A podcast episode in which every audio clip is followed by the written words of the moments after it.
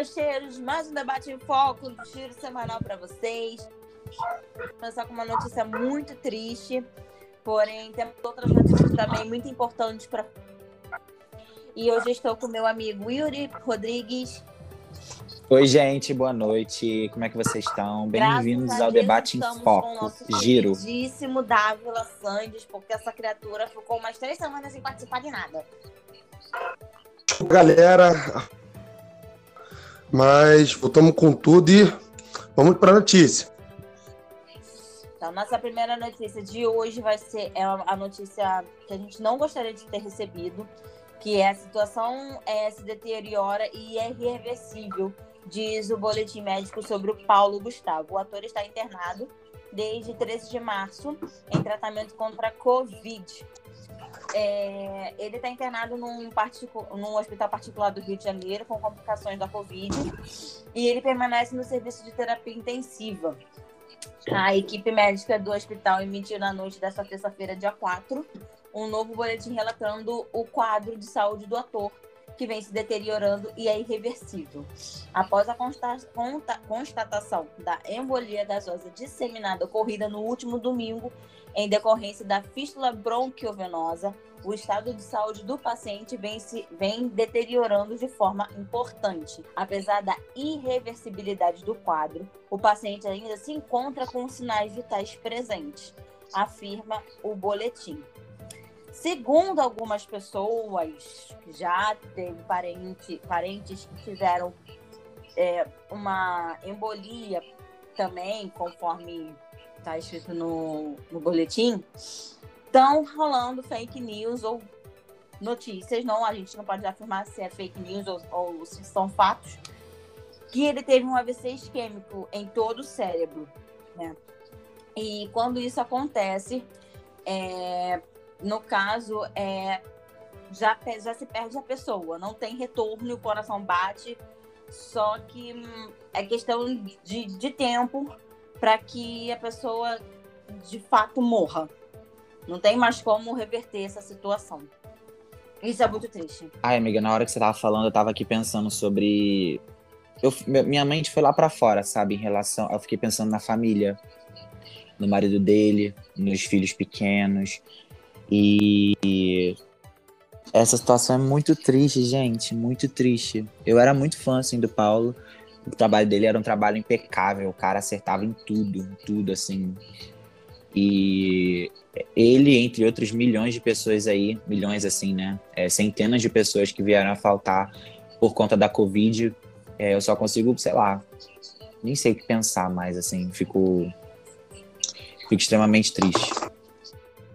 Só pensando nos familiares e nas pessoas que, que o amam, assim, né? Mais próximas e nos filhos que ele vai deixar aí caso realmente ele venha, venha a ser constatado que ele veio a falecer. Bom, é triste, né? Um cara muito talentoso, um cara que já, já tinha uma consolidada no humor e nos seus projetos e faz pensar age direito porque tipo, o cara sal... a gente entende, né?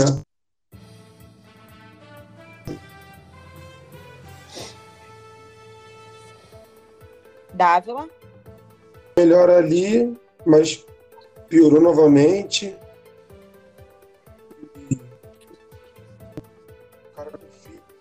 Um com os planos de vida. A gente torce para que aconteça um milagre e que ele venha se recuperar, mas caso seja irreversível, como a nota soltou, que possa os forças superiores aí que existem no mundo confortar a família dele.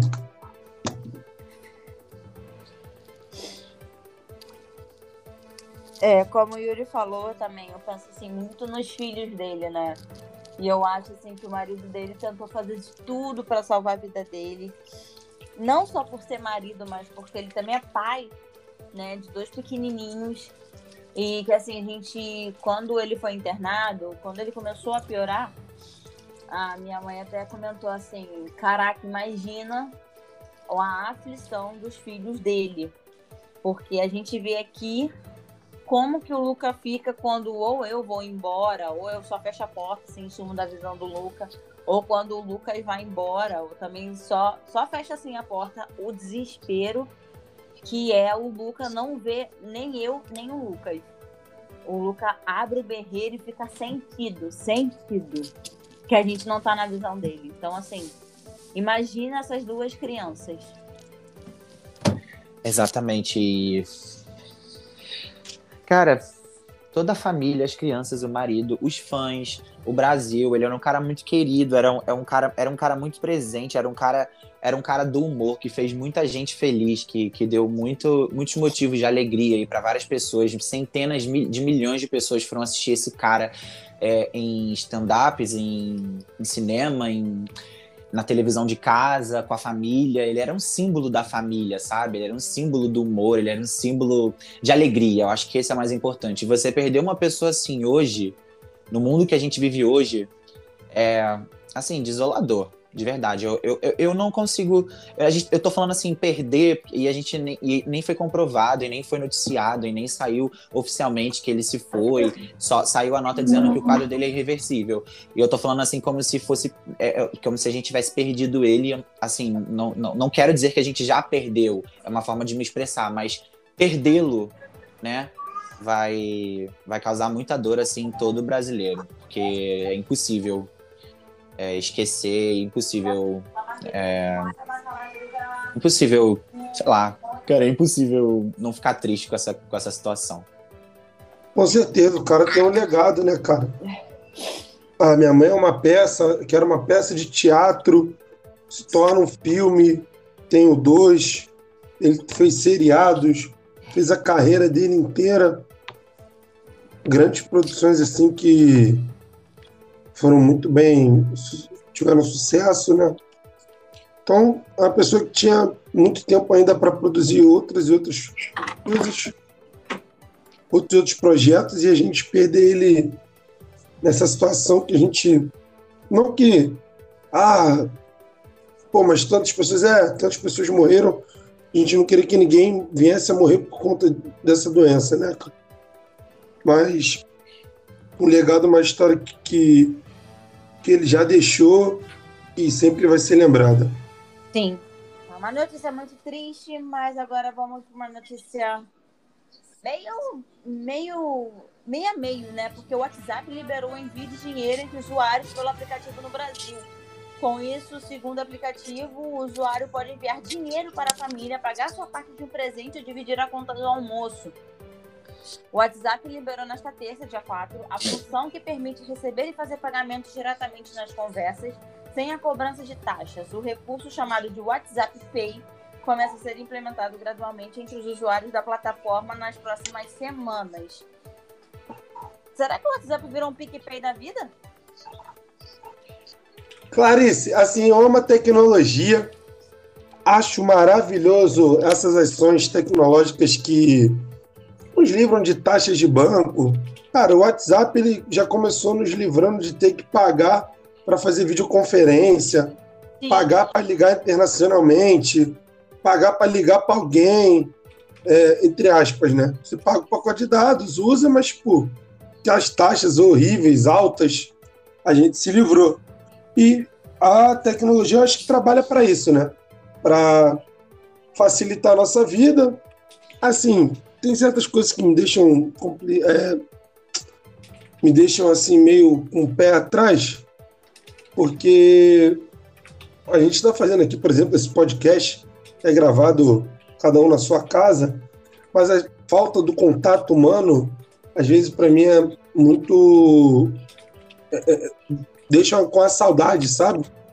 De ver vocês, de estar com vocês, mas a pandemia a gente precisa disso. A gente sabe que daqui a pouco vai tudo voltar. E aqui é Brasil, né, cara? Aqui a vida é no modo very hard, muito difícil.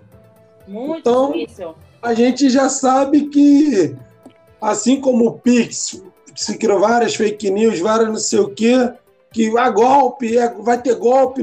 Mano, o WhatsApp é certo. Bater um boleto falso para tu, chegar alguma coisa é, diferenciada para você, você, ué, mas eu nem botei meu nome em sorteio nenhum. Cara, vai ser, vai ser assim.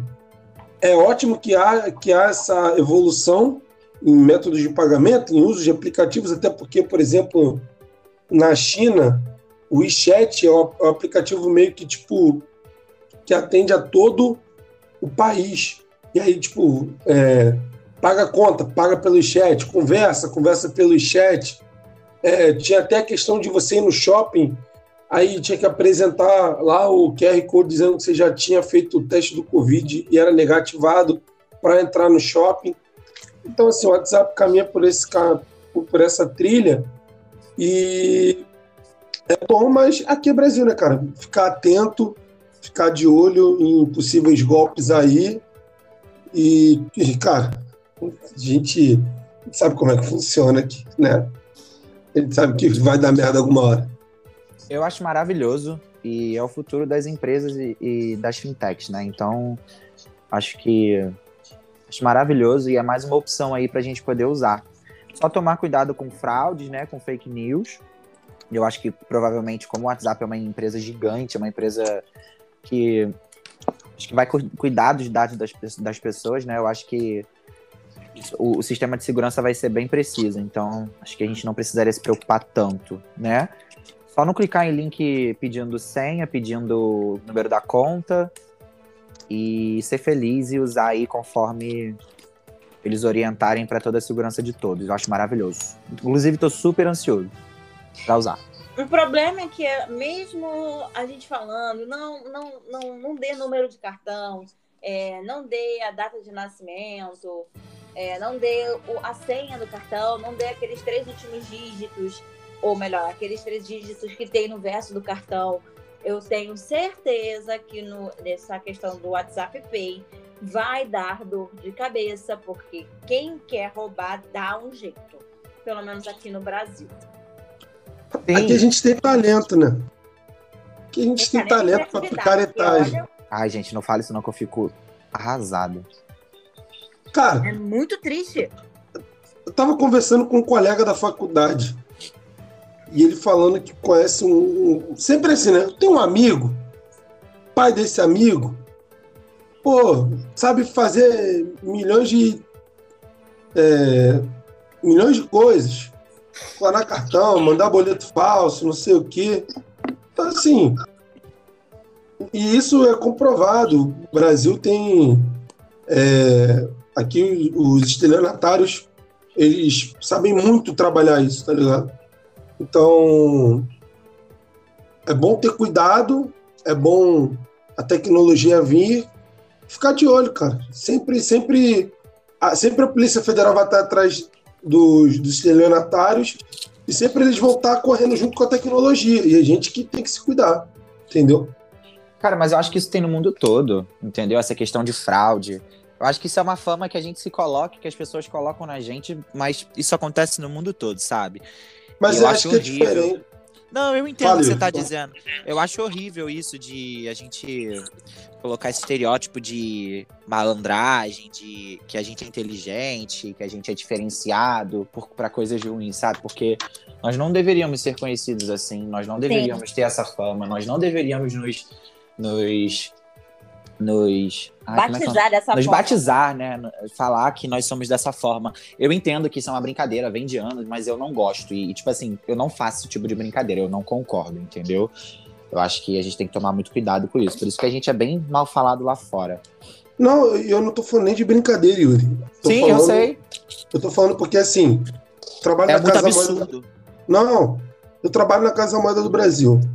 Não fala, Dávila eu tenho um coroa, eu tenho um, um, colega de trabalho que já trabalhou em gráfico aqui fora. E ele fala. É, não, relaxa. E ele fala: os falsificadores de moedas do Brasil são considerados é, muito bons no, no que fazem. Eles têm uma noção de impressão gráfica e de falsificação muito boa, entendeu? Então, tipo assim, não é um, um, um caso que eu tô, tipo, inventando. Ou, ou aquela forma de cachorro é, vira-lata, tipo, todo mundo é melhor e a gente que é ruim. Eu acho que o Brasil tem muitas coisas boas é, pra gente, que a gente faz. O Butantan e Fiocruz, maiores exemplos aí de pesquisa, de, com todas as lutas que, é necess, que são que eles têm para pesquisar, para ter investimento. Eles fazem pesquisas que nos ajudam muito, ajudam a sociedade, ajudam o povo brasileiro desenvolvendo e tudo mais. Só que tem essa, esse lado que é complicado. E eu digo que isso acontece, na minha opinião agora, que é por conta do, do nosso estado socioeconômico, entendeu? Aqui, a gente meio que tem que matar um leão por dia, e aí tem gente que mata seguindo o certo, e tem gente que mata, tipo assim, antes de chorar minha mãe, chora tu, entendeu? Sim. Essa é só a minha opinião. Sim, eu entendo. Eu só não gosto mesmo de. Eu não brinco com isso. Eu não tô falando que você não deve brincar, isso não é uma, uma militância em cima de você, não, tá, amigo? Não tô falando isso, não. Tô falando só que eu não gosto de usar esses termos, eu não gosto de brincar com isso e também não gosto de ouvir. Diversas vezes eu, como brasileiro, né, é, tô em um lugar em que tem um gringo e aí eu falo que eu sou brasileiro e ele já vem logo, um gringo ou uma pessoa de outro estado, tá? Porque nem precisa ser de fora do Brasil para ser xenofóbico enfim, isso pode acontecer aqui dentro, né? E é uma brincadeira, às vezes, que eu fico meio incomodado, do tipo, nossa, esses são malandrões, né? A galera do Rio é malandra, carioca é esperto, mas malandro, malandro demais se atrapalha. Tem muito disso, né? Então eu não gosto desse tipo de brincadeira, eu me sinto meio ofendido. É, se alguém de fora, seja de fora do Rio, seja de fora do Brasil, vem com isso, eu não gosto. Ah, eu não. Antigamente, assim, antigamente até, mas hoje em dia não, assim, eu não gosto muito não. E a gente tem que falar, não, não é assim, eu não sou assim, não, não acho que é assim, nós temos uma fama errada e eu vou te provar, entendeu? Acho que acho que é legal isso, sabe? Eu mas eu entendi entendo, o que você quis dizer. Eu te entendo completamente, Yuri, porque eu moro em comunidade. Yuri, eu te compreendo total, porque eu comunidade, eu moro na Maré. E quando eu falo para alguém que eu moro na Maré, a pessoa, a primeira coisa que ela fala é: Ah, pô, facinho mora lá, pô, aí é mole. Pô, não paga nem água nem luz. Falo, como assim, irmão? Lá eu pago água e eu pago luz. Ah, uma, é uma taxa, é, é uma taxa, mas eu pago. A luz, ela contabiliza, eu tenho um relógio na minha casa. Eu pago luz e pago água. Eu não tenho fio do gato só no ar-condicionado não tem gato na minha casa. Aí o cara fala assim: não é possível, morador de favela não tem um gato? Não, não tem, mano. E às vezes o cara mora no asfalto e tem um gato só no ar-condicionado dele porque ele acha que ele não tem que pagar. Então eu te entendo totalmente, mano.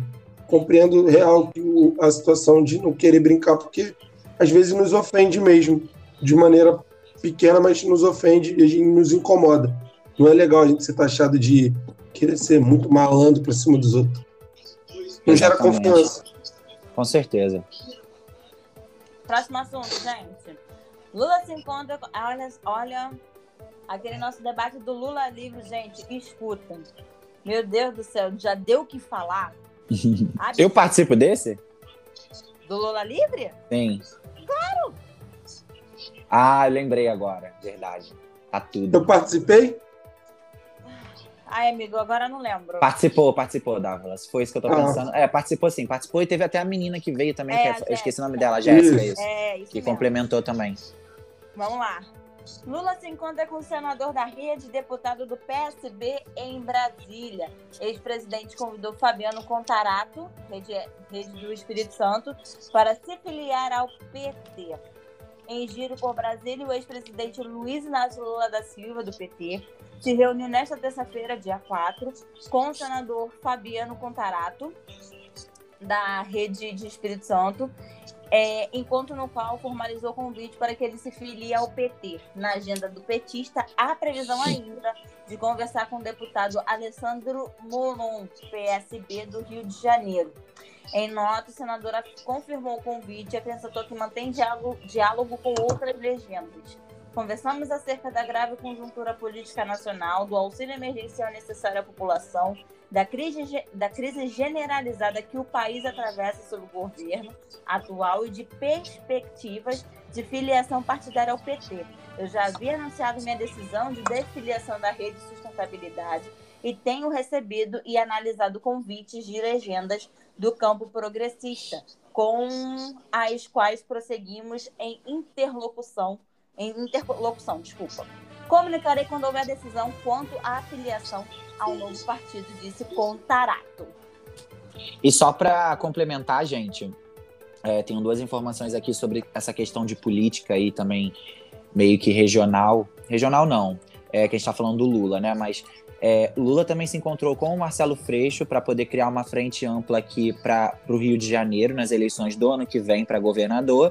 E o Eduardo Paz deixou o DEM, tá? o partido que ele era afiliado, e ele vai se, filiar ao PSD. Deixa eu ver aqui se tem alguma, alguma previsão de quando isso vai acontecer. É, continuando também um pouco dessa, dessa coisa, né? Que fala, na noite da segunda-feira, dia 13, Lula se reuniu com o deputado Marcelo Freixo do PSOL do Rio de Janeiro. O ex-presidente deve seguir na capital até quinta ou sexta-feira, de acordo com sua equipe. Ele também teve encontros ao lado do ex-prefeito candidato à presidência Fernando Haddad, da presidente do PT, Gleisi Hoffmann, dos senadores Jacques Wagner, do PT da Bahia, Paulo Rocha, PT do Paraná, e Rogério Carvalho, do PT de Sergipe, além do deputado Helder Salomão, do PT do Espírito Santo, segundo informações de sua equipe. É. Lula já tá Lulinha tá trabalhando. É, Lula tá trabalhando real. Tá certo, né? Tá... Se ele quer vir de candidato ou quer colocar alguém de candidato, ele, ele é por trás ali, né? Comandando, ele tem que trabalhar mesmo. Isso me assusta para 2022, ano que vem. Vocês chegaram a ver que a Globo colocou a peça publicitária do PT com o Lula no meio da programação do Jornal Nacional? Não. Não vi, não. Ai, Sério? Mentira. Foi, aconteceu. Tava passando o Jornal Nacional e eles estavam falando questão do dia. Não sei se foi do dia do trabalhador ou algo parecido. E aí, tipo, falando que teve alguma coisa assim. E aí tem o anúncio lá do Lula lá. E aí, tipo, a peça publicitária uma peça publicitária de campanha, completamente naquele estilo, tipo, letrinha passando, o cara falando pra câmera, legenda embaixo, musiquinha, no meio do Jornal Nacional. Parabéns, Globo. O, o, o Ciro já também já fez uma peça publicitária já, com um discurso já não, já não tão agressivo, umas falas mais amenas, mais amigável, trazendo ele assim para algo mais popular, que ele tem as falas muito, muito é, complexas e tal. Então a gente já começa a ver que esses dois candidatos, pré-candidatos, né, já estão encaminhando suas candidaturas para o ano que vem. É, eu acho que é uma faca de dois gumes o Lula, na minha opinião. Por quê?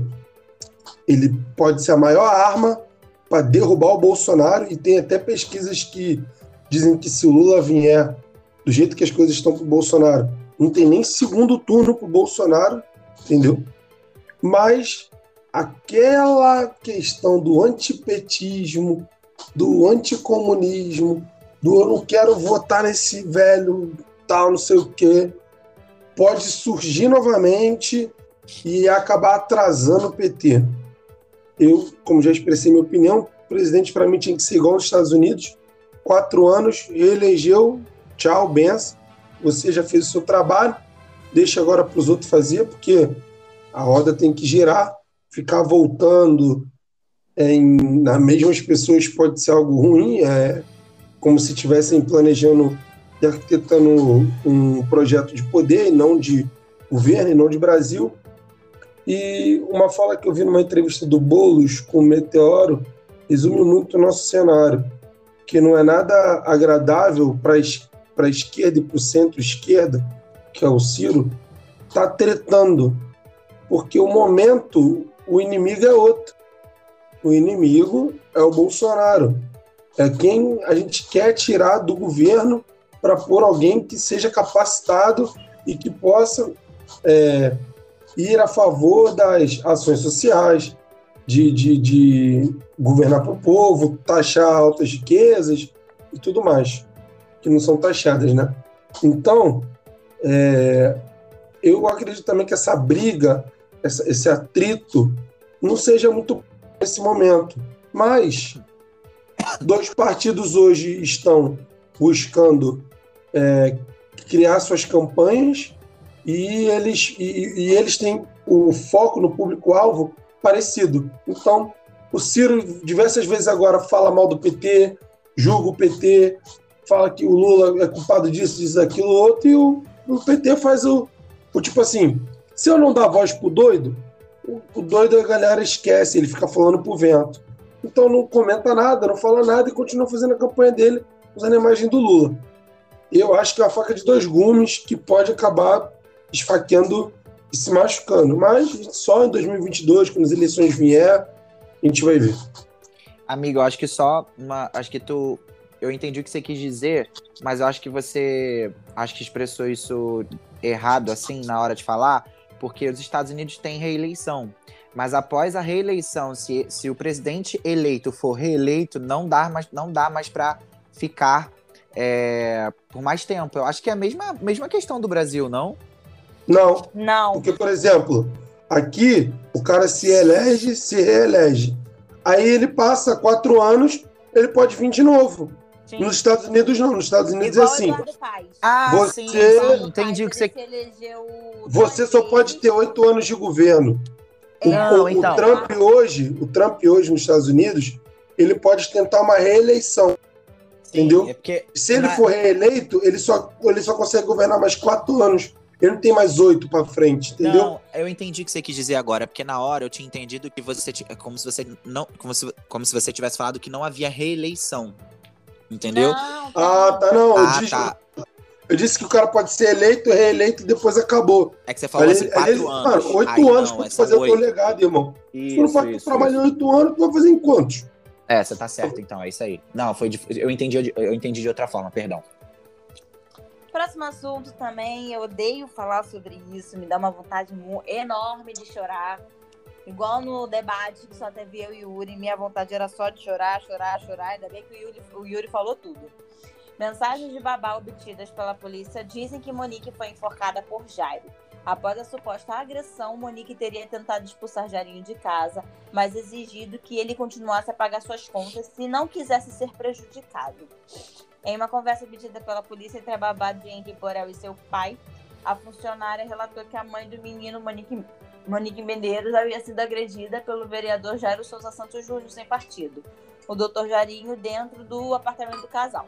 Na ocasião, após ser enforcada por Jairo, Monique disse para o parlamentar deixar sua casa, mas com a condição de continuar pagando suas contas, segundo o relato feito pela funcionária da família seu pai. Caso contrário, ela Segundo ela, a Monique iria prejudicar o vereador. Cada vez pior.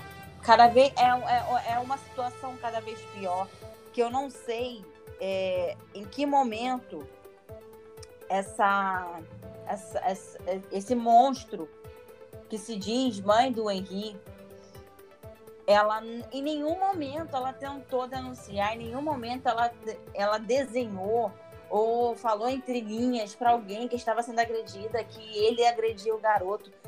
É impossível um monstro, ou, ou, ou melhor, uma, uma mãe dizer, ou, ou melhor, ficar omissa que o padrasto estava maltratando o próprio filho. Não entra na minha cabeça. Não entra. Olha. Depois que eu virei mãe, eu fiquei chata.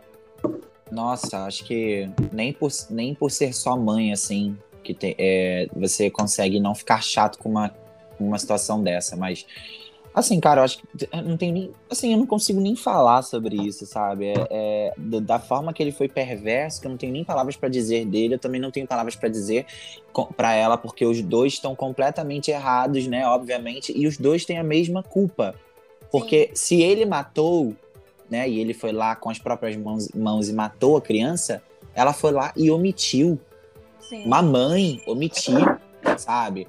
Uma, uma, uma, uma mãe é, cobrar, tipo, falar em dinheiro é, sobre a vida do filho, sabe? Isso não existe, mano. Isso não existe. Ai, Jesus, eu não sei mais o que pensar, sinceramente. É, é, é pouco para eles, é muito pouco. Eles podem ficar presos aí por 100 anos, que não vão ficar, porque é Brasil.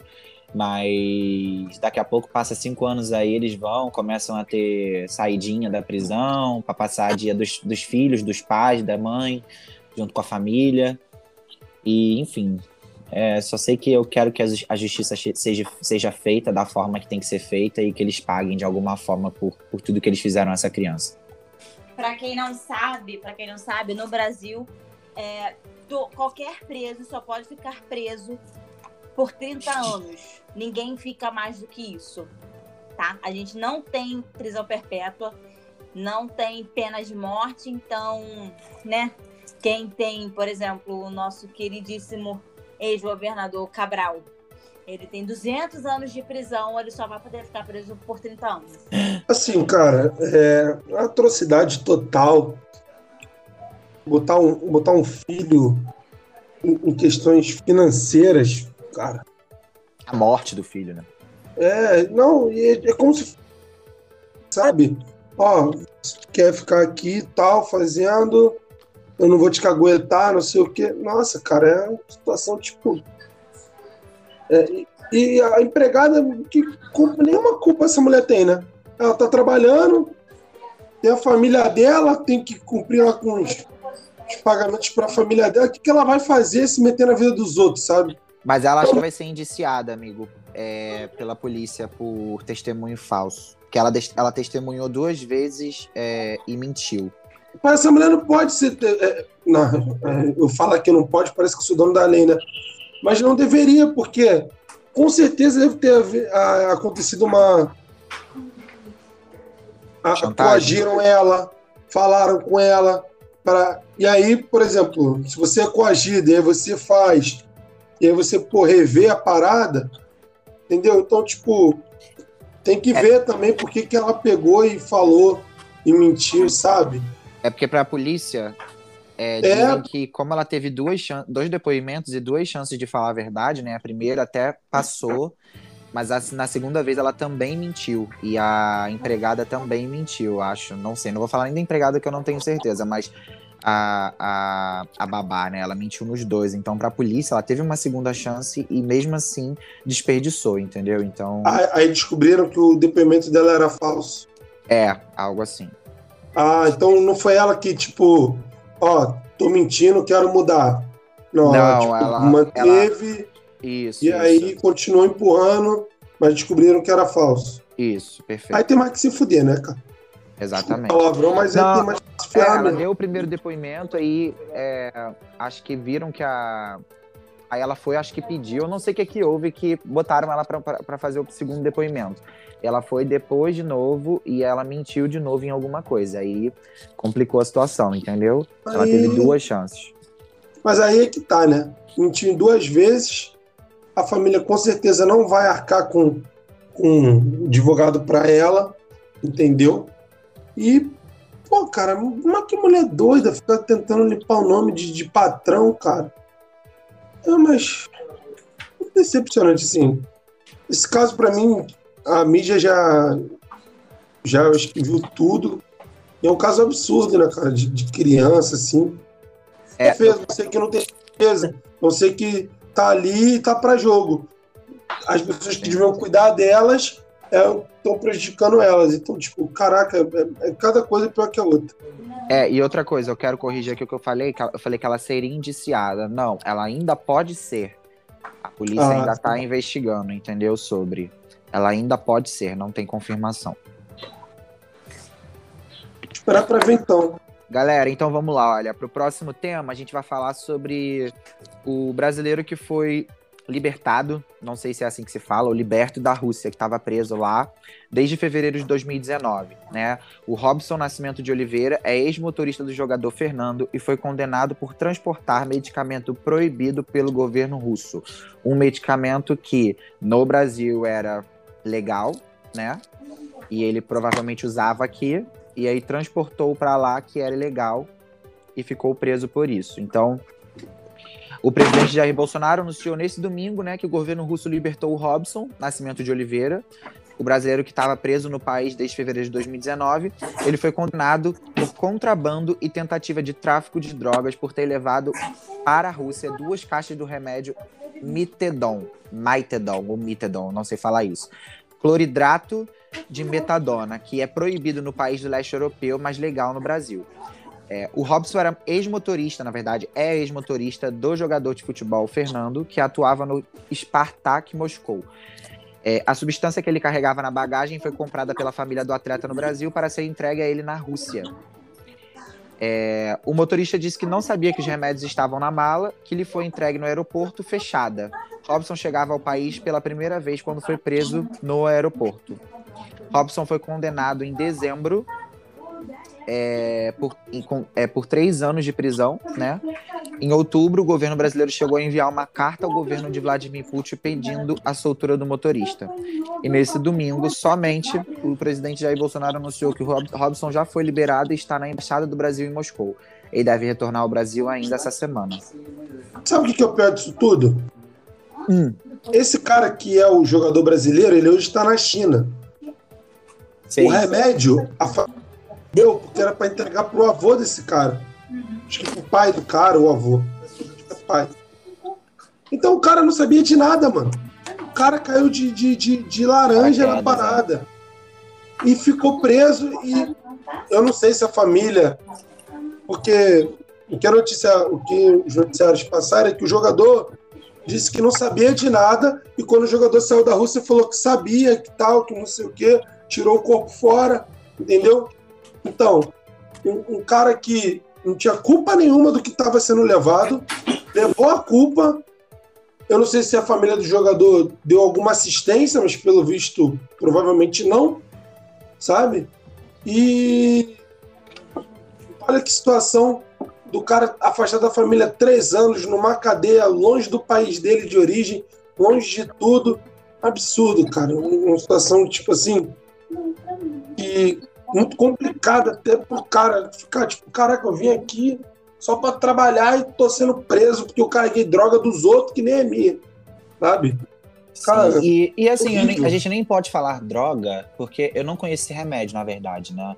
Não conheço esse remédio, mas ele é liberado aqui no Brasil. Então eu não sei se é tipo um, uma tarja preta, se é tipo um clonazepam, se é algum outro tipo de remédio que dê alucinação. Eu não sei realmente, teria que procurar no Google. Não, pra mas, ele ser foi mal, foi mal, fala. Não, não, mas eu tô falando. Não, pode falar, mas o que eu ia completar é que assim, que realmente, se isso é, se isso é liberado, né, legalmente aqui no Brasil, é, não sei se, se, seria motivo de, de prender. É porque é a Rússia, né? Rússia é, complicado demais. Mas enfim, realmente, pelo que parece, o cara caiu de paraquedas, assim, não foi a intenção dele de. de, de fazer contrabando algo do tipo, ou usar um remédio legal num país como a Rússia, entendeu? Acho que ele sim, não, não faria ele, isso. Sim, o remédio nem era dele, sabe? E o que acontece? Ele foi feito. É, o, o, que ele foi acusado foi de tentativa de tráfico de drogas. Então o remédio é uma droga. Entendeu? O, o remédio que ele levou é uma droga. Então, assim, é. Cara, e, e o, que, o que me deixa puto caso não tenha acontecido, é a família do jogador lá não ter dado nenhuma assistência ao cara, três anos presos, e ele só foi liberto. É... Aqui na notícia diz que ele recebeu um indulto porque, como era dia de Páscoa ortodoxa na Rússia, uma data importante para eles, eles aproveitam esse momento para conceder esse tipo de indulto, disse o, o Bolsonaro quando se pronunciou jornalistas. Então, tipo assim, os caras meio que tipo, liberaram ele e tal, mas ele vai ter que ainda cumprir algumas coisas aqui no Brasil. E aí, tipo, porra, mano, tem que ter muito cuidado para viajar para outro país, cara. Você que está nos ouvindo, muito cuidado quando for viajar para algum outro país, a trabalho, alguma coisa. Você pode estar carregando alguma coisa que você acha que beleza, tá ok, tá comigo, é suave usar, chega no outro país é proibido algum alimento que também não pode ser levado. Ah, tem alguns países que não aceitam algum tipo de alimento porque você pode cultivar lá e, e não é aceito lá.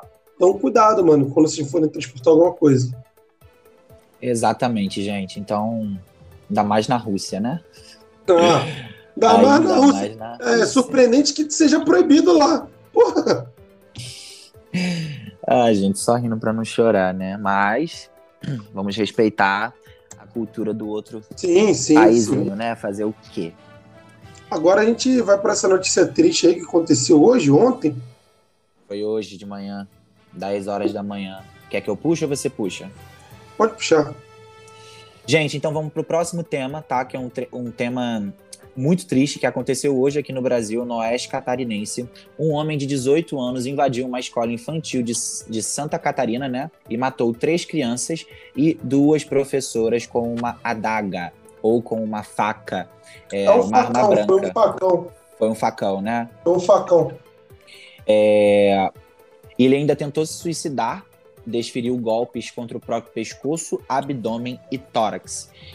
Mesmo assim, acho que no, no, momento em que ele fez isso, ele não conseguiu o que ele queria, né? Que era se matar. Foi levado ao hospital e acho que segue internado em estado grave, entubado de alguma forma lá. Eu não, não quero nem saber o que está acontecendo com ele.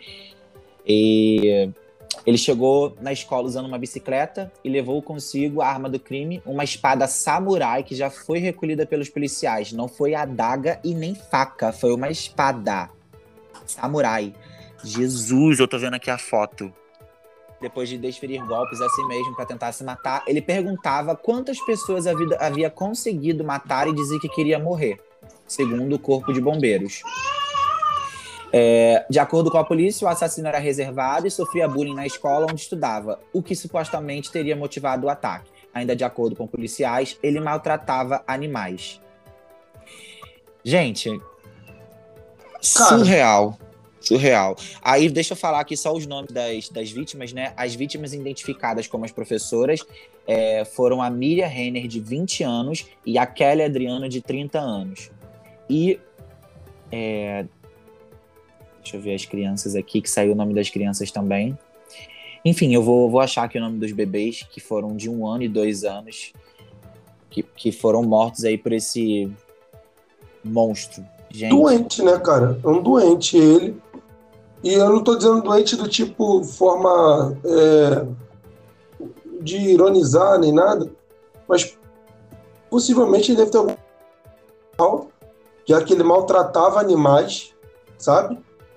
É, alguma coisa ele pode ter, se for diagnosticado ou não, a gente não vai saber, já que ele maltratava animais, né? Matava animais, pode ser que ele seja um doente mental que nunca foi controlado e fez um, uma atrocidade muito grande. É, eu não sou nenhum psicólogo para dar nenhum aval de nada. Pode ser que ele tenha alguma esquizofrenia, alguma coisa. É, tanto que na notícia que eu li, ele disse sofrer, ter sofrido bullying naquela escola, mas pessoas disseram que ele nunca estudou lá e foi em Chapecó, né, perto do município de Chapecó, uma cidade que já tem uma história triste da, da queda do avião, passar por uma outra situação dessa, muito triste essa situação. Muito triste. É, pelo que eu li aqui também, o nome do assassino era Fabian, é Fabiano Kipper May, e ele completou 18 anos há um mês e um dia atrás, né? Então ele fez 18 anos há pouco tempo. Provavelmente deveria estar esperando fazer 18 anos. Na verdade, eu não sei. Não sei mais, assim. Não sei ah, se ele estava esperando fazer 18 anos, mas também não faz sentido porque de repente fazer com 18, sendo maior de idade, se já estava premeditado, isso só a polícia aí com as investigações vai ver. Mas pelo que parece, né, como ele fez aniversário muito próximo à data aí do hoje, da data de hoje que ele fez essa atrocidade, provavelmente, possivelmente, ele poderia estar esperando fazer 18 anos por algum motivo, ou não. Ah, não sei, porque, tipo, fazer 18 anos para ser preso, sabe? É, eu, eu lendo a notícia aqui, diz que a governadora do estado, né, Daniela Rainer, possivelmente posso estar falando errado, desculpem, decretou um luto oficial de três dias, né?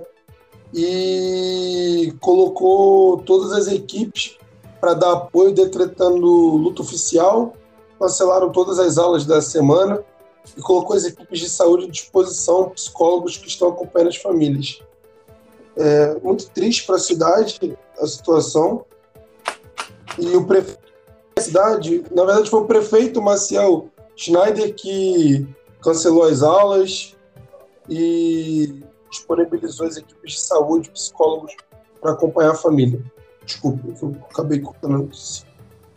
É tenso, cara, tenso. É só as, as investigações que vão poder dizer o que, que aconteceu, motivação, é, alguma coisa do tipo. E também, cuidado aí, você está nos ouvindo com fake news também, é sempre bom lembrar, porque é, pode ser que façam coligações erradas, do tipo encontrar algum jogo na casa dele de videogame e falar: aqui, ó, matou porque jogava o jogo de tiro do não sei o quê, seu filho que joga vai matar coleguinha na escola. Cuidado com isso, que uma coisa não tem nada a ver com a outra. Às vezes ele poderia ter uma doença mental. Esperar as notícias daqui para frente para ver qual motivações e o que esse rapaz teve para fazer uma atrocidade dessa. Exatamente, gente. É muito triste, muito triste mesmo. Bom, galera, falando sobre hoje, CPI tá aí acontecendo, CPI da Covid, com muitos plot twists para serem levantados e hoje Mandetta falou durante mais de sete horas a abertura da fase dos depoimentos da COVID, da CPI da Covid-19. O ex-ministro disse em minuta de decreto previa alterar a bula da cloroquina. O comportamento de Bolsonaro causou impacto no agravamento da pandemia e que alertas foram ignorados. O, o Luiz Henrique Mandetta abriu a, nessa terça-feira a fase de depoimentos da, COVID, da CPI da Covid. Durante 7 horas e 22 minutos, abordou todos os temas, como a importância da ciência, das vacinas no combate ao Covid, e disse que o comportamento do presidente Jair Bolsonaro sempre foi conturbado e que, a, que causou impacto no agravamento da pandemia. Até teve um senador que perguntou para ele que oito dias antes ele tinha tido uma reunião com o Bolsonaro, saiu falando que o Bolsonaro estava empenhado em ajudar e tudo mais, e logo depois é, que ele foi mandado embora, o Mandetta começou a ser contra o governo e tudo mais, e o Mandetta explicou dizendo, dizendo o seguinte, que o presidente sempre vinha com as ideias de, de prochamento, de liberação, de remédio, e ele trazia, olha, presidente, uso da máscara, precisa de um, de um, de um verificar se o remédio é, é válido, precisa ver tudo isso. E o presidente sempre concordava, mas passava-se dois, três dias, ele já voltava querendo a liberação, querendo não uso das máscaras, querendo liberar. É... Às 11 h foi às, 6, às 18 e 26 E ele respondeu vários questionamentos lá. Exatamente. E teve uma, uma umas frases também que ele usou falando do Carlos Bolsonaro, dizendo que o Carlos Bolsonaro intervinha, ele, como se o Bolsonaro tivesse um, uma outra assessoria além da, da parte da saúde, né? É, enfim, era o Mandetta com, a sua é, com as suas com, as, com os seus embasamentos científicos e a parte do, do bolsonarismo, né, com os seus com, com as suas articulações políticas, né, a favor do Bolsonaro. Então, era o Mandetta de um lado e a equipe de, de, de Jair Bolsonaro, que inclui Carlos Bolsonaro e companhia, milícia, é, é, indicando ali, é, como, como se fosse, tipo, assessorando o que o Bolsonaro deveria fazer aí é, com quais atitudes o Bolsonaro deveria tomar é, perante a pandemia. Então, também só, só merda, né? Porque não aconteceu nada que prestasse. Enfim, é, o presidente um assessoramento paralelo sobre as medidas a serem adotadas. Né, isso inclui o clã Carlos Bolsonaro e seus filhos e os malucos aí de, de plantão. A postura do presidente da, da, República causou impacto no cenário da pandemia, a saída da pandemia e a vacinação da população. Bolsonaro foi alertado sobre a gravidade da pandemia. É, o governo federal não quis fazer campanha nacional contra a Covid tá? Eles não, eles se, se, absteram disso. Então, assim, só bomba. O ministro das Comunicações, o Fábio Faria, enviou ele uma pergunta também feita nesta terça um, por um senador. O ministro da Economia, Paulo Guedes, é pequeno e talvez tenha influenciado o presidente Jair Bolsonaro é, negativamente com relação à pandemia.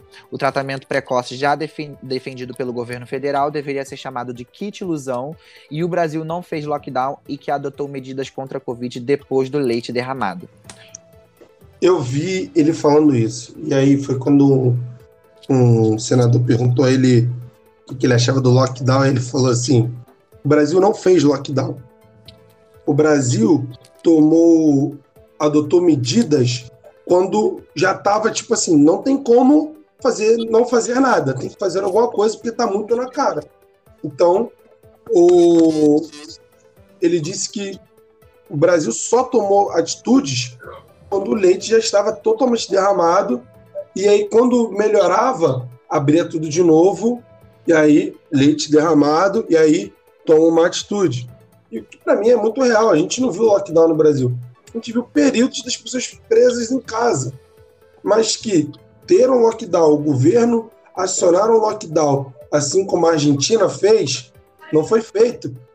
A todo tempo, a todo instante, esse governo atual se preocupou com o dinheiro, economia, não se preocupou com saúde, se preocupava sempre em manter aquilo é, de, de, de criar uma ilusão que o brasileiro poderia sair. O próprio Mandetta falou: se o presidente fosse preocupado com a saúde da sua população, ele não teria é, saído sem máscara, ele não teria provocado aglomerações durante a pandemia, ele daria exemplo coisa que ele não fez em nenhum momento.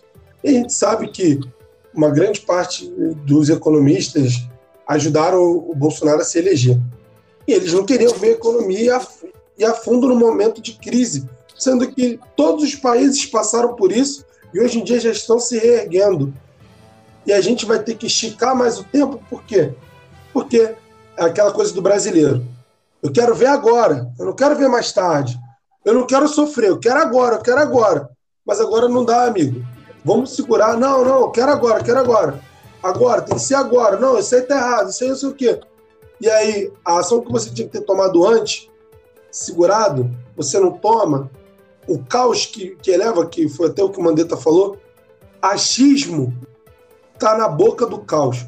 Você falar que viu, você falar que ouviu falar, que, e não ter uma pesquisa clara, acompanhamento, relatório, tudo mais, só faz com que as coisas piorem.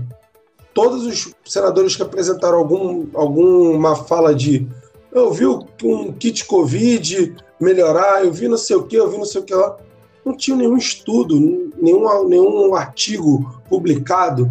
Só eles no interior de, de Congoinhas, no interior de não sei da onde, só 40 pessoas tomaram, 24 ficaram boas, 16 faleceram mano, você tem que ter um controle e apresentar isso. E, e aí ficava uma briga política durante a CPI ali, querendo até dava para perceber que alguns queriam empurrar que a culpa fosse do Mandetta. E o Mandetta totalmente falou, cara, política não entende de ciência. Vocês estão brigando aqui. Então, tem que deixar para quem entende, que é médico, pesquisador, quem está trabalhando a favor da situação. É muito complicado o que a gente passa hoje no Brasil, porque a gente virou meio que párea do mundo. A partir do momento em que as pessoas falam: caraca, lá está muito conturbado.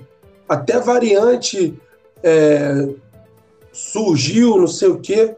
Isso tudo devido a, a, essas políticas que foram feitas com intuito intuito, é, claro, de pensar no dinheiro ao invés de pensar na saúde da população.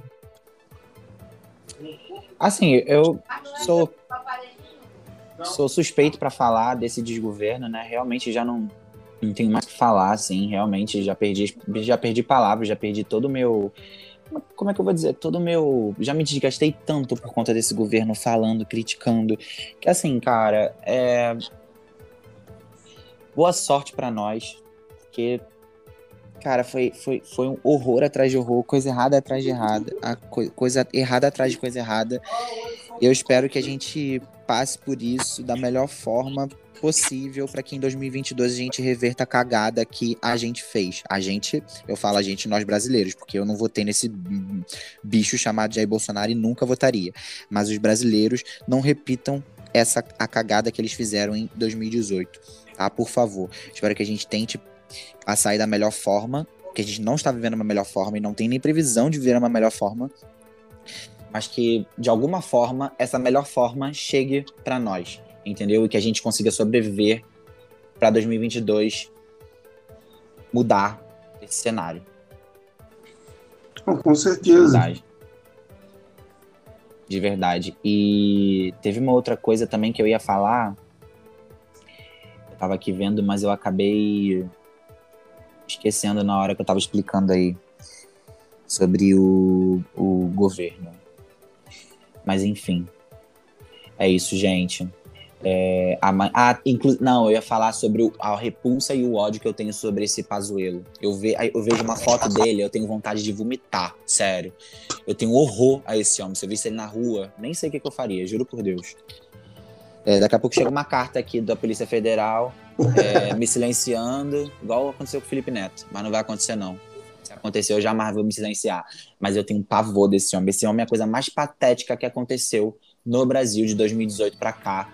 É, abaixo de Jair Bolsonaro. Porque, mano, esse homem é um é, é, é, parece mentira, sabe? Parece brincadeira o que esse homem fez. Você viu que ele. É, foi a questão do depoimento dele, né? Que ele falou que, tava com, que ele poderia estar com suspeita de Covid por ter contato com duas pessoas que estiveram. É, é, é testaram positivo para Covid, né?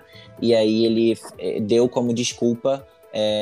falando que teve contato com essas pessoas e ele não poderia ir de, depor, né, na CPI e deu duas opções: ou fazer o depoimento por vídeo amanhã, ou adiar para daqui a 15 dias, que era o período de quarentena, para poder depor. Aí o Renan Calheiros foi e falou assim: não, não, vamos adiar para daqui a 15 dias, mas eu quero você pessoalmente. E ainda pediu para ele fazer um teste. Sim, que eu, obviamente eu... é o que tem que ser feito. Sim, eu, eu vi nesse tá momento que, que falou do Pazuello, que daqui a 15 dias ele estaria ali depondo. E ele, na verdade, ele está sendo preparado para depor que estão fazendo com ele é para ganhar tempo, para na hora que ele depor, tentarem tapar os buracos que ele, que ele deixou de alguma forma numa explicação maluca que ele vai dar. Então, assim, é... vamos esperar para ver o que, que ele vai dizer sobre todas as, as questões que ele deixou a desejar como ministro da Saúde. Primeira coisa que esse cara devia ter feito era não ter aceitado você entende que? Logística. O que, que tu vai fazer como ministro da saúde? Nada. Pô, meu irmão, tu não entende do bagulho. É a mesma coisa que pegar um cara que é chefe de hotel para trabalhar como chefe de uma clínica de saúde. O que, que tu entende do negócio? Nada, mano. Nada. Assim, a gente entende que várias pessoas, quando votaram no Bolsonaro, acreditaram naquele discurso do vamos usar os técnicos eu não entendo de porra nenhuma, mas eu vou usar os técnicos que entendem. Se liga lá, pergunta no Ipiranga lá que ele entende de economia. Só que na hora que teu técnico não, não bate com teu interesse, aí tu tira e bota qualquer bosta só porque tem teu interesse. Então, assim, hoje em dia é, é como um colega meu aqui, que, aqui da minha rua, que votou no Bolsonaro, hoje em dia ele fala: no início, irmão, a gente estava esperando o governo ver o que aconteceu hoje em dia.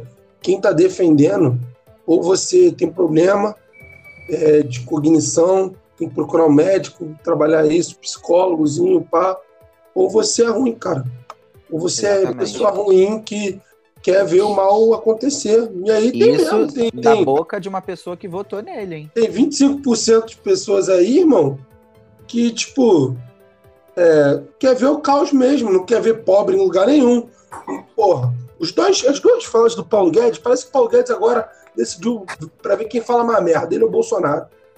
Falar que as pessoas não podem viver mais de 100 anos. E falar que ah, o filho do pedreiro quis fazer faculdade e nem tirou nota no Enem. Pô, irmão, quer dizer que as pessoas não podem ter o mesmo direito? Já, já, já não tem no início na base, quando teu, teu, tua escola não dá a mesma formação que uma escola particular, como uma escola cara. Aí você não pode ocupar uma vaga na a faculdade é pública, mas na pública a maioria dos que estão lá é que tem dinheiro. E aí na particular tu também não pode. Porra, sabe? É uma situação totalmente controversa de querer excluir as pessoas do conhecimento. Conhecimento liberta. Conhecimento transforma vidas. Transforma de quem não tinha nada a ser alguém com um renome, a ser alguém que, que vai, vai mudar a sociedade, vai criar um projeto, e aí você quer podar essas pessoas, cortar as asas delas para elas não voarem. Cara, é, é, eu acho que ele fala, quando ele fala assim que vai no mercado, que fala com a população, porra nenhuma. Porque se ele fosse no mercado já tinha tomado um pau. E se ninguém deu um pau nele, é porque concorda com o que ele pensa, com a merda que ele fala. Devia morrer, já que não pode viver até 100 anos, morreu uma vez. Eu só tenho uma coisa para falar. O governo Bolsonaro foi a pior coisa que aconteceu no Brasil. A pior Não, coisa. Um retrocesso de 10 anos aí em muita coisa. Uns 10 anos de retrocesso em muita coisa. E para destruir um prédio é mole, irmão. Tu aperta lá o botão da bomba, bum, acabou. Agora, para construir novamente, são anos. Vai, vai o presidente, o próximo presidente que entrar, ele vai ter um desafio de reconstrução do país muito grande, de, de reconstrução do, da confiabilidade no Brasil, em meio ao, ao, aos países estrangeiros, em, em trazer economistas para investir, investirem aqui, do povo acreditar que o governo vai fazer alguma coisa. E tem muita gente que acreditou que o Bolsonaro ia ser tipo assim, vai ser a salvação. Tem que parar com essa porra, tem que parar de achar que Messias vai salvar o Brasil. Não é, cara.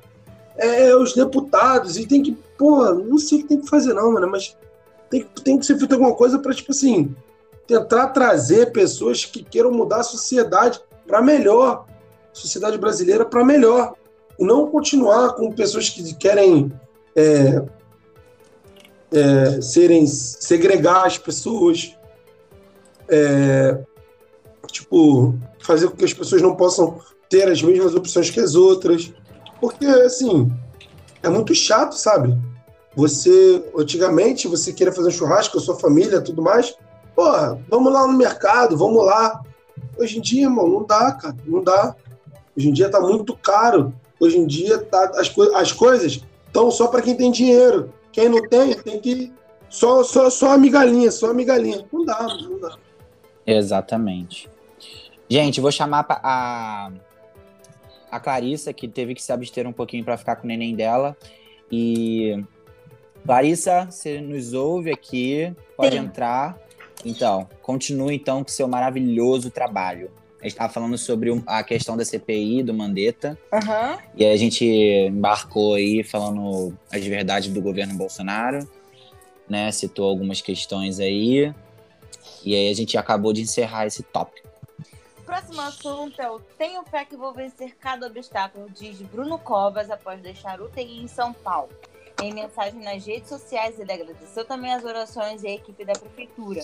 Infectologista David Whip disse que Covas, que tinha sido transferido para a UTI após um sangramento, dormiu bem e seguirá internado no Hospital Sírio-Libanês sem previsão de alta.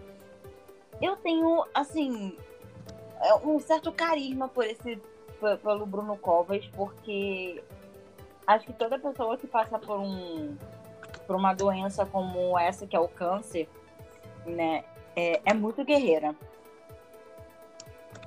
Sim, com certeza. Eu não, eu não vou te, eu não vou dizer que eu tenho carisma por ele. Eu vou dizer que eu tenho empatia, né? Sim. Por tudo que ele passou e por tudo que ele tá passando. Ele é um cara muito guerreiro. Ele já sofreu aí de diversos diversos cânceres, eu não sei como é que fala, se são cânceres ou cânceres. Enfim, cânceres. me corrija. Cânceres, né? Cânceres e problemas é, é, que, ve, que vieram depois do câncer, né? Ele é um cara muito guerreiro e eu desejo uma ótima recuperação para ele, é, todas as energias mais positivas do mundo e que ele supere essa como ele já superou diversas outras, entendeu? Tenho uma empatia muito grande por ele, por, por ser um ser humano que está precisando de ajuda. Muita. Exatamente. Tava lá? Desejo o melhor para ele, que ele possa sair dessa, que venha ter uma recuperação, possa voltar a viver.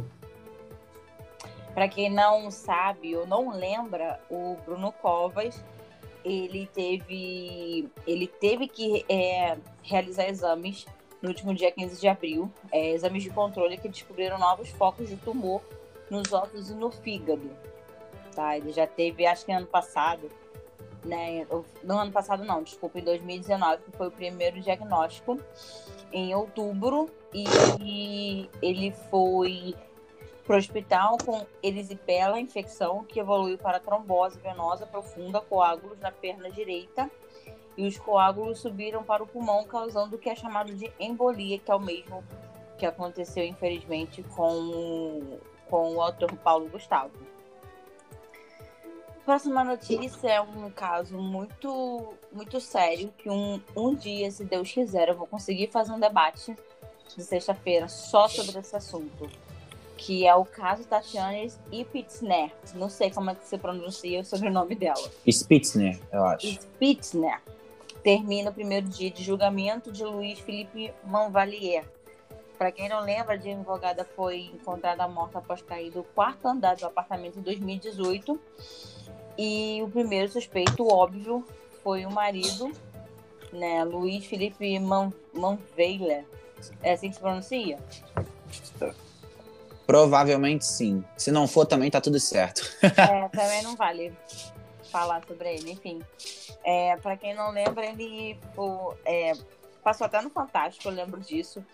Que as cenas do, do elevador dele agredindo a Tatiane no elevador, né? E correu pelo Brasil inteiro. E foi um, um caso chocante, ou seja, três anos depois. O cara tá sendo julgado. Gente, e sabe qual? Não é nenhum mais bizarro disso tudo, tá? Porque mais bizarro é uma mulher morrer dessa forma, tá? Mas uma das coisas mais bizarras que, que, que, que, que se vê nisso é que o. Cadê? O júri, né, que tá julgando o caso, é exclusivamente masculino. Olha que lindo. Sim. Gente, não existe isso. Não, não tem não tem. Não tem nem o que falar, assim, realmente não tem. Eu, eu queria dar um spoiler do Falcão e o Soldado Invernal, mas nem vou dar. Tem uma frase no final que ele fala sobre isso, mas eu nem vou dar. Não ah. tem cabimento isso, sério. Realmente não tem cabimento. É praticamente assim. Como é que você quer julgar ou tentar ajudar alguém se você não chama para roda de conversa, para mesa de conversa, pessoas que representam essas, essas classes, essas minorias, esses alguém. Como é que você vai chamar um júri para tratar do assassinato de uma mulher que não tem mulher? Sabe? Ah, porque pode ter uma aproximação da mulher, não sei o quê.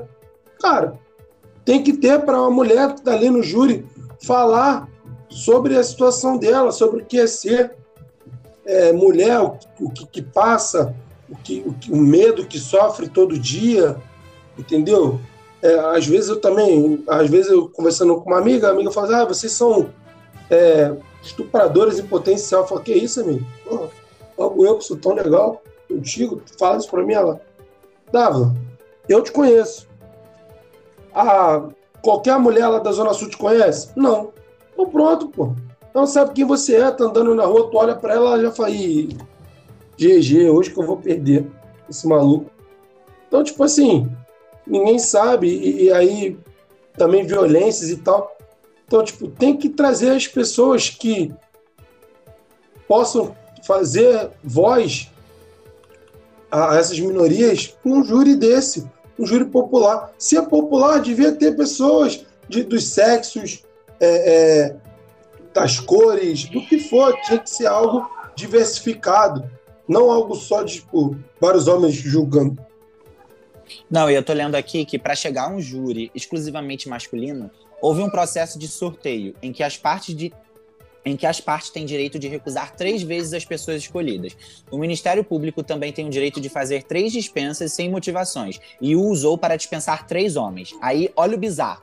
A defesa do Manvalier, Manvalier, sei lá, do homem, né? É, do, do ex-marido dela, é, que, que, representa ele, dispensou três mulheres que haviam, que haviam sido sorteadas. Para uma delas, a justificativa foi de que ele, ela teria curtido uma página em uma rede social que demonstra apoio a Tatiana Spitzner, morta em julho de 2018. As informações foram confirmadas pela assessoria do advogado e assistente de acusação Gustavo Scandelari. Então, três mulheres foram dispensadas e uma delas foi dispensada é, com, com, com a justificativa de que ela seria parcial, né? E as outras duas? Cadê as mulheres? Gente, isso não existe. Isso não existe. Não tem cabimento isso. Não, cara, aí você vê. O cara pode dispensar três pessoas. Ele escolheu logo as mulheres, que faziam ali 30% da, da, da. Óbvio. Normalmente um júri tem 10 pessoas, né? E aí, tipo, sortearam homens? Não, devia sortear outras mulheres bota ali na banca só mulher para ser sorteada. Não, cara, olha só. Vai ser mulher e acabou. Bota ali outras mulheres ali para ser sorteada para vir. Acabou, pô. Sabe? Aí, aí não, mas é mérito, é, é justo. Foi sorteio. Pô, irmão, mas até o sorteio você tem que ter controle.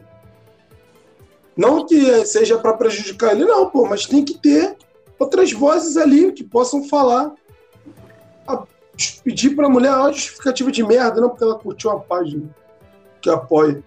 Justificativa de merda, cara. Justificativa de merda. Não, porque tem que ser imparcial. Bom, beleza, mas troca a mulher por outra mulher. Exatamente. É. Próximo assunto, gente. Eu não sei o que comentar de verdade. É, é triste. Faltam palavras às vezes, né? Eu também é. fico assim. Ai, vamos para aquilo que a gente já está vivendo há um ano. Pandemia da, do coronavírus. É, é, são as, as doses de vacinas do coronavírus administradas, mas eu só tenho resultados do dia 3 de maio, ok? É, no caso, a China está em primeiro lugar com 279 milhões de doses. Em seguida vem os Estados Unidos com 246 milhões. Em seguida a Índia com 156 milhões. É, depois o Reino Unido com 50 milhões e Brasil com 43 milhões e 96 mil é, doses da vacina do coronavírus. E para quem ainda não viu ou não teve a oportunidade de ver a série Corrida, com, é, Corrida das Vacinas, que tá no Globoplay. Olha eu fazendo propaganda da Globoplay, ninguém, ninguém patrocina o debate de foco. Globoplay, paga nós! Gente, me patrocina, por favor. Globo, Globoplay, Globosat, GNT. Sim, Multishow, por favor, por favor, patrocina a gente. É um engraçado é que na, na série Corrida das Vacinas, a Índia, até mês de março, era um dos países que já estava vacinando com muito, com uma velocidade muito grande e depois de um mês, ela entra, ela entra em colapso. É uma coisa absurda e assustadora que você fica tipo, mas como gente estava vacinando, como é que todo mundo conseguiu se contaminar e morrer desse jeito? Lembrando que a China tem mais de. Ou a China não, desculpa. A Índia tem mais de um bilhão de habitantes. Então, assim, fica meio. meio. Pra gente, né, que só tem milhões de pessoas no Brasil é assustador o número de mil, de milhões de pessoas morrendo na Índia, mas para a Índia não é tão, tão assustador assim, porque são um bilhão de pessoas. Não, na porcentagem pode parecer pouco, é. mas a quantidade que começou a morrer é muita. Foi por conta do feriado, né? Uhum. E aí houve essa liberação tal. Tanto que até, né, voltando um pouquinho no assunto da, da CPI do que o Mandetta falou hoje, eu vi ele falando, ele falou, a, a Índia estava sendo exemplo de tudo mais, de não sei o quê, e agora, dois meses, com 45 dias, a gente vê esse caos na Índia, totalmente de, por conta de aglomerações, por conta de um feriado. E assim, medidas foram tomadas rapidamente e se espera que as coisas sejam controladas, mas dá para ver, cara, que com esse vírus você não pode brincar com ele. Sim. Você tem que entender que ele é perigoso, é, é um vírus que é, qualquer coisa que, que a gente hoje em dia deixa ele passar por ele não ser, ele não ter tanta letalidade, agora igual se imaginava. Pô, mas ele começa a evoluir e melhorar e gente, ficar desculpa. ainda mais Dávila, forte. desculpa, desculpa. Acabou de sair que o Paulo Gustavo faleceu, gente. Desculpa. Mentira. Sim, acabaram de confirmar. Desculpa, eu não consegui me conter. Desculpa, Dávila, Não, por ter te tudo- cortado. tudo bem, Desculpa, cara, desculpa, desculpa, desculpa, desculpa, de verdade. Tudo bem, cara, tudo bem. É, é triste, é muito triste essa situação do Paulo Gustavo. Poxa, um cara formidável, um cara que tinha muitos projetos aí, com certeza muitas coisas. Perder ele, com, com certeza foi muito ruim pra gente.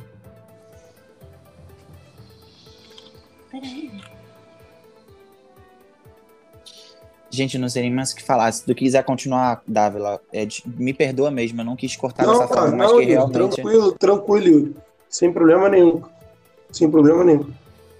Até eu perdi a linha de pensamento, porque é muito triste, cara, muito triste. Da minha solidariedade aos familiares e amigos do Paulo Gustavo. Repito a mesma coisa, gente. Muita força nesse momento aí pro, pros familiares. Meus pêsames, porque é uma perda assim inigualável, sério. Força, família. Muita força para a família dele, muita, muito conforto ao coração das pessoas que estavam com ele nesse momento, aos filhos, ao marido, a todo mundo ali, que as forças superiores possam confortar a família nesse momento e que a gente possa sempre lembrar dele com alegria e com é, satisfação com todo o trabalho que ele nos deixou e com o legado que ele nos deixou. É, a gente tinha mais notícia pra falar hoje, mas como a Não, totalmente sem clima. É, Yuri Dávila, eu agradeço muito pelo tempo de vocês aqui com as- é, no Debate em Foco. É uma notícia muito triste que a gente infelizmente dá, mas é, é o que a gente vem sempre falando. Se cuidem, quem não, quem puder fique em casa, quem não puder use máscara, use álcool gel, lavem sempre as mãos. Tenham distanciamento social, isolamento também social e por favor, cuidem de vocês e cuidem dos próximos. Tchau, gente. Se cuidem.